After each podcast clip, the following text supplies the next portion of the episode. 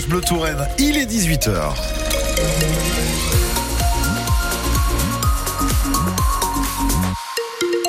Le journal avec vous, Adrien Bossard. Adrien, la France perd l'une de ses grandes figures politiques. Et même plus que ça, d'ailleurs, un fervent défenseur des droits de l'homme, Robert Badinter, s'est éteint la nuit dernière à l'âge de 95 ans. On lui doit beaucoup, euh, notamment sur les avancées sociétales, l'abolition de la peine de mort en 1981, la dépénalisation des relations homosexuelles l'année suivante, à l'époque où il est garde des Sceaux sous François Mitterrand. L'ex-avocat va laisser une trace immense et dans le milieu de la justice, on est un peu orphelin ce soir. Exemple au barreau de Tours, maître Aben Benjador, père, se souvient de sa rencontre avec lui. Euh, j'ai jamais pédé contre lui, j'ai jamais eu cet honneur. Par contre, euh, je l'ai vu dans des réunions d'avocats où, euh, effectivement, euh, même hors des prétoires, son talent s'exprimait, indiscutablement. Il avait un, une analyse, une synthèse, une faculté de d'être convaincant, capter l'attention. C'est un personnage hors norme.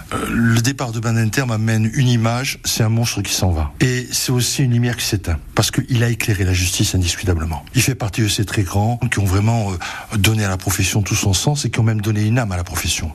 Mais sur Badinter, il y a quand même une chose qui est extraordinaire et que chacun peut constater, c'est qu'il a été ministre de la Justice, président du Conseil constitutionnel, sénateur, et pourtant dans la conscience populaire, en tout cas dans la conscience des avocats, malgré toutes ces fonctions qu'il a occupées, il est toujours resté avocat. C'est dire s'il a marqué de son empreinte la profession. Une prise de parole parmi tant d'autres pour saluer la mémoire d'un grand homme. Et il y en a beaucoup hein, depuis ce matin et l'annonce de son décès, Valentin Bertrand. Oui, à commencer par Emmanuel Macron. La nation a perdu à coup sûr un grand homme, un très grand garde des Sceaux qui évidemment a conduit à transformer au début des années 80 la justice de notre pays. Référence donc au combat contre la peine de mort de l'avocat devenu ministre de la Justice sous François Mitterrand. Un combat par humanisme, souligne l'ancien président socialiste François Hollande. Il ne voulait plus que l'on envoie à l'échafaud des hommes.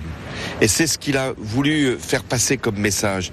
Non pas d'indulgence, nullement, mais de dignité humaine. À gauche comme à droite, de Jean-Luc Mélenchon à Jordan Bardella, tous s'accordent sur l'aura et l'éloquence de Robert Badinter.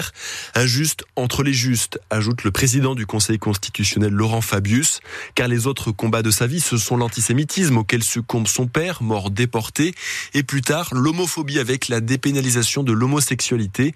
Henri Leclerc est le président émérite de la Ligue des droits de l'homme. C'est un homme qui a quand même euh, réussi à concrétiser ce qu'était le sens de sa vie. Reste maintenant cette question posée par Bernard Pivot en 1995. Et enfin, si Dieu existe, qu'aimeriez-vous après votre mort l'entendre vous dire, à vous, Robert Badinter Tu as fait ce que tu as pu. Entre. Voilà, on verra s'il est entré et si Dieu l'a laissé entrer Robert Madater qui aura droit à l'hommage de la nation, annonce d'Emmanuel Macron. Une cérémonie se tiendra dans les prochains jours. On ne sait pas exactement quand ni où ce sera bientôt prononcé. Dans l'actualité aussi, un cours d'eau du Grand Pressigny pollué à l'île de Vidange ce matin. Un acte vraisemblablement volontaire selon les premiers éléments de l'enquête. La mairie d'ailleurs va déposer plainte après avoir découvert l'Aigronne, c'est le nom de ce ruisseau, souillé avec plusieurs litres d'huile de vidange, une pollution heureusement circonscrite, limitée grâce à des pompages et un barrage de ballots de paille réalisé en urgence. Une macabre découverte ce matin dans la Loire à Tours, le corps d'une femme d'une soixantaine d'années repêchée par cinq plongeurs sapeurs-pompiers près du pont de Fil. À ce stade, on ne connaît pas encore les circonstances de ce décès.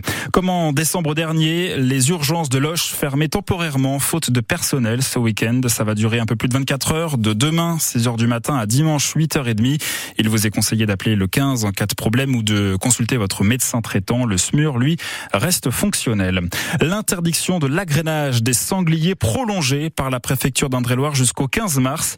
Le préfet assure que la prolifération de ces animaux est limitée depuis la mise en place de ce dispositif en 2022 et en 2023 et que cette année, les surfaces détruites par les sangliers sont stabilisées. En basket, Tours veut se placer en vue des playoffs qui débutent bientôt. Premier des deux derniers matchs de la phase de poule dès ce soir avec un déplacement à Berck dans le nord. C'est à 20h. Et puis la chouette histoire du Oh, soir joli. avec ce rapace coincé dans une cheminée d'une habitation de Chinon, sauvé par les pompiers. Ce matin, une chouette effraie qui se porte bien, je vous rassure. Vous avez sa photo sur le compte Facebook des pompiers d'Indre-et-Loire, le SDIS 37. Allez,